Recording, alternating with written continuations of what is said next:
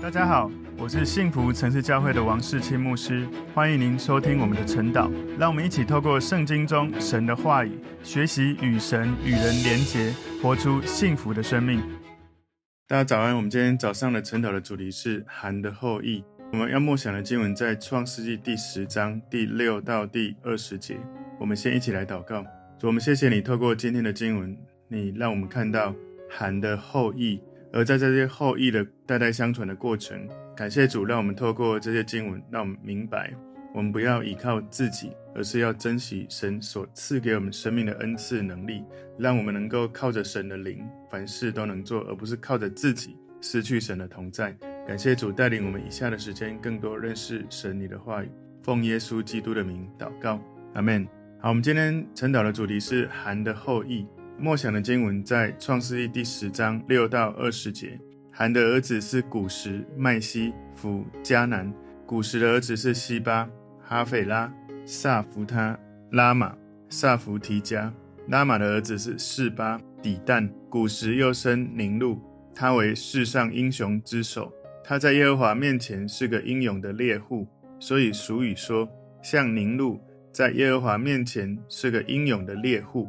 他国的起头是巴别、以利、亚甲、贾尼，都在示拿地。他从那地出来，往亚述去，建造尼尼微、利和伯、加拉和尼尼微、加拉中间的利险，这就是那大城。麦西生路低人、亚拿米人、利哈比人、拿弗土西人、帕斯鲁细人、加斯路西人、加斐托人。从加斐托出来的有。非利士人，迦南生长子希顿，又生赫和耶布斯人、亚摩利人、葛加萨人、西魏人、雅基人、希尼人、亚瓦迪人、喜玛利人、哈马人。后来迦南的诸族分散了。迦南的境界是从西顿向基拉尔的路上，直到迦萨，又向索多玛、蛾摩拉、亚玛、洗扁的路上。直到拉萨，这就是韩的后裔，各随他们的宗族、方言、所住的地土、邦国。好，我们今天晨祷的主题是韩的后裔哦。我们从今天要默想的经文里面，我们把它归纳五个重点。第一个重点是韩的儿子们，韩的儿子们。创世记十章六节，韩的儿子是古时、麦西、弗、迦南。韩他的后裔分布在非洲跟一些远东的地区。古时是。非洲伊索比亚人的始祖，这个家族很早就分成两个分支，有一些人他们创建了巴比伦，特别是从宁录这里；另外有一些人他们创建了埃塞俄比亚。所以在这里讲到麦西哦，麦西是埃及人的始祖，弗是北非利比亚人的始祖。这个弗从这里以后的人呢，他们是住在埃及以西的北非地区。迦南就是迦南人的始祖。迦南就是那一些最初定居在今天的以色列，还有这些周边的地区的人，记得吗？就是上帝赐给以色列人迦南地，流奶与蜜之地。后来以色列人他们就离开埃及，走过旷野，进入应许之地，在神预定给他们迦南的这个地区。今天第二个重点是古时的后代，古时的后代，创世纪第十章第七节，古时的儿子是西巴、哈斐拉、萨弗他、拉玛。萨弗提加，拉玛的儿子是示巴、底但，这些名字真的是有很多了哈。那我把他的一些原来的意思先告诉大家，其他的部分我们就有一些人名比较特别的，我们会多做说明。这里古时的儿子西巴，他的意思是醉汉；哈斐拉是圆圈或者产生哈或者痛苦；萨弗他是攻打，然后拉玛是战惊摇晃。萨弗提迦是攻打，然后四八的意思是醉酒，然后底但是洼地或者是鄙陋的意思。哦，创世第十章第八节说，古时又生宁录，他为世上英雄之首。有这些古代的记载说，为什么他称为宁录？因为他煽动全世界的人反叛神的统治权。宁录他有一个含义，就是反叛强壮有胆量的人。古时。他的儿子宁录，他是世上英雄之首，但不是好的方面的英雄。他外貌是魁伟的，是力量非常强大的。他统治巴别塔，组织了第一次人类反抗神的行为。所以宁录它的名字有一个意思，就是让我们反抗。宁录它是含的后裔，记得吗？我们在创世记第九章有看过，含是受到挪亚咒诅的这个迦南的父亲，含族的后代，后来就成为以色列人的仇敌。创世记第十章第九节，他在耶和华面前是个英勇的猎户，所以俗语说，像宁录在耶和华面前是个英勇的猎户。这个英勇的猎户是在形容一个人他的性格剽悍，所以在耶和华面前是个英勇的猎户，意思是在神面前嗜杀生灵，就是喜欢屠杀，包括人，有一种目中无神的这种味道。所以一个人生命里面最重要的，不是他靠自己有多厉害。神最看重的不是你自己是英勇的猎户，神最看重的是你是一个敬畏神、寻求神、与神同行的人。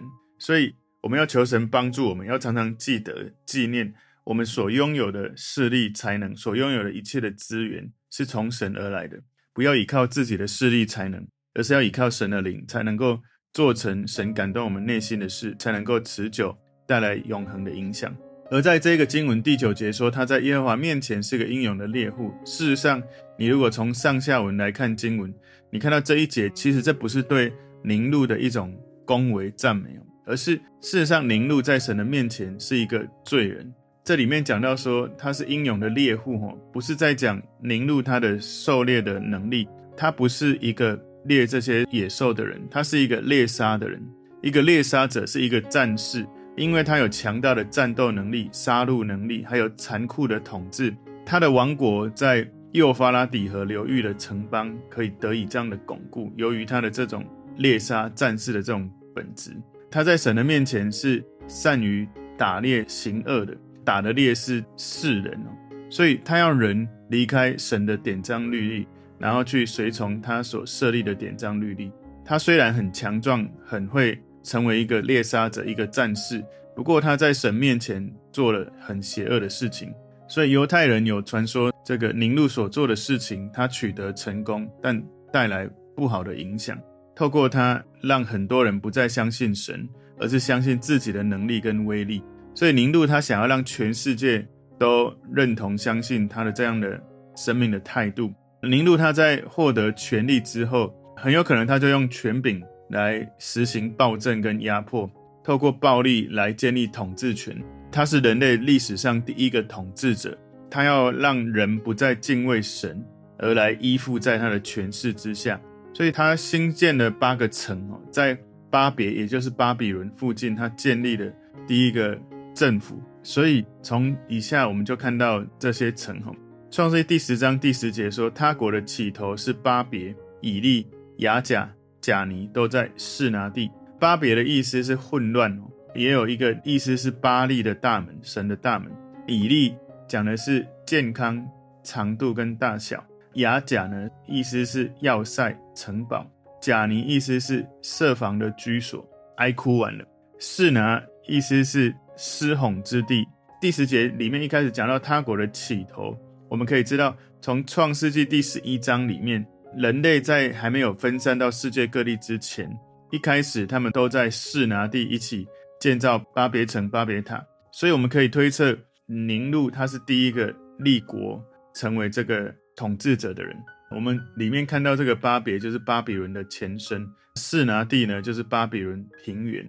所以神在这个地上，其实神有他的计划，他要透过他所创造的人、延伸的百姓，要为神来做见证。不过呢，撒旦他在地上也有计划，撒旦就透过去影响、诱惑一些人事物，成为他的工具，来对抗神要做的计划。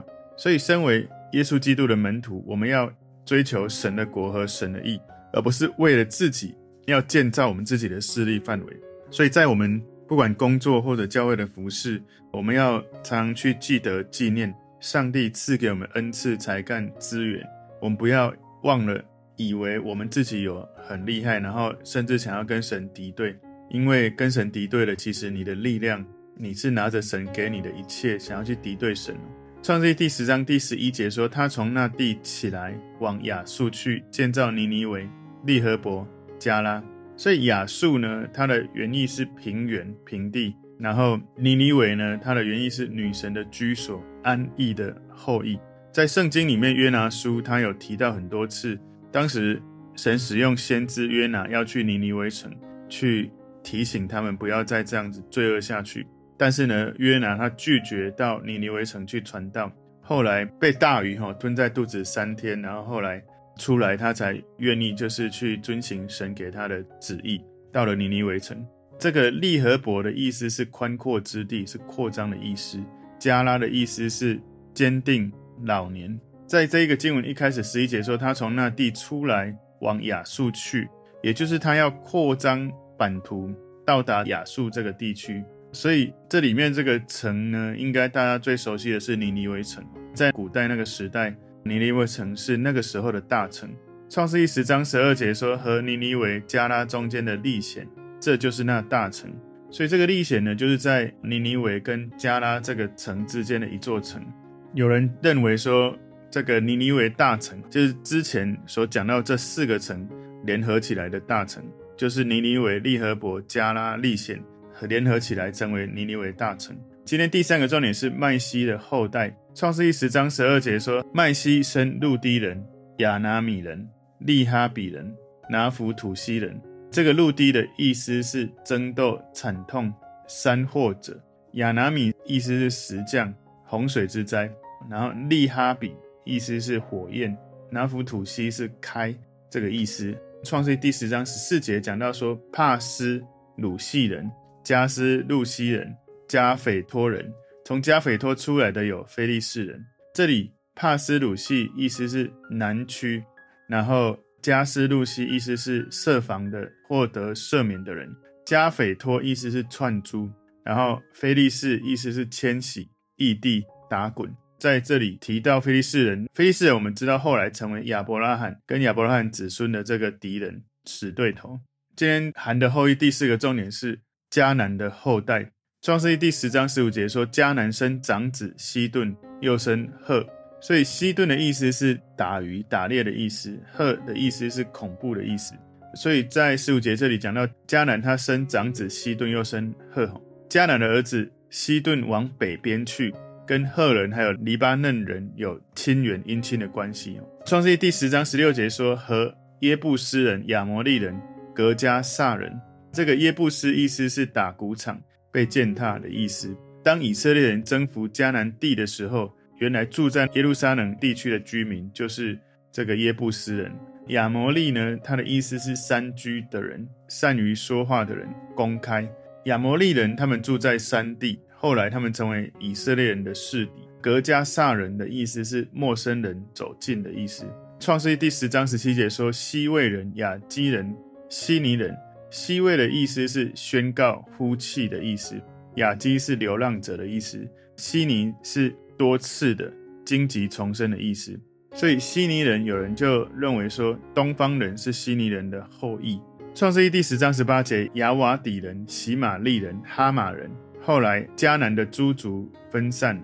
亚瓦底意思是流浪者之地，喜玛利意思是愤怒的包围，哈，是要塞，跟哈马一样，都是愤怒的包围，是要塞。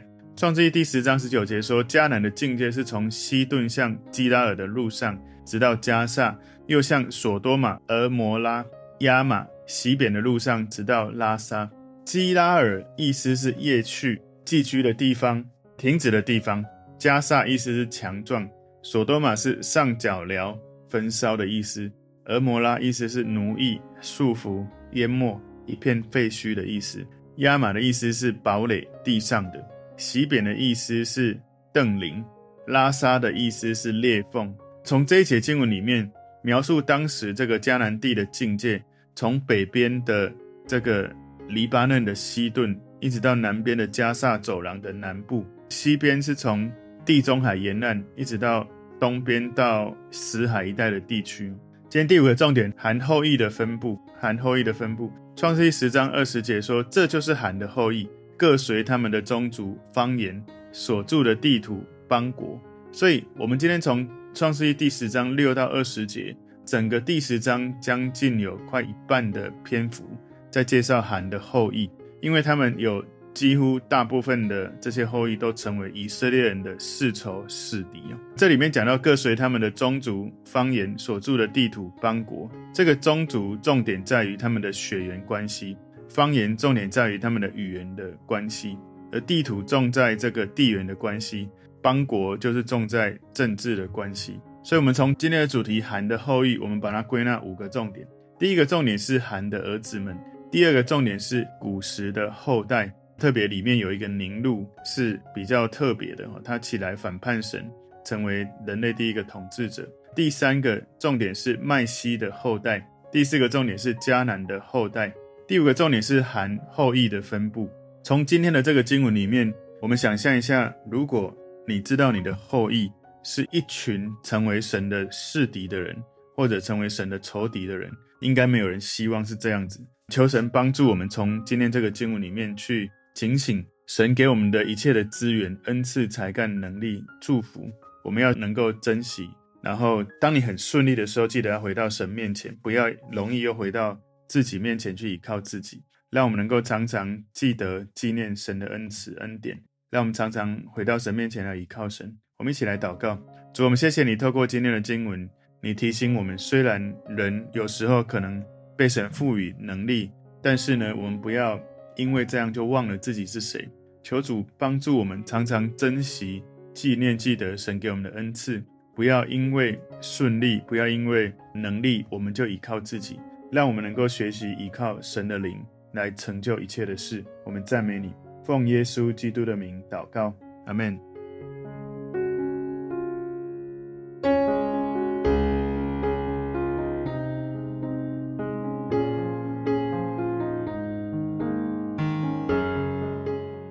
如果这个信息对您有帮助，请您在影片下方按赞、留言，并分享给您的朋友，分享在您的 IG、Facebook、Line 或者其他的社群媒体上面，来祝福您的朋友。当然，也别忘了订阅我们的频道和开启小铃铛，这样您就可以收到我们最新的影片通知哦。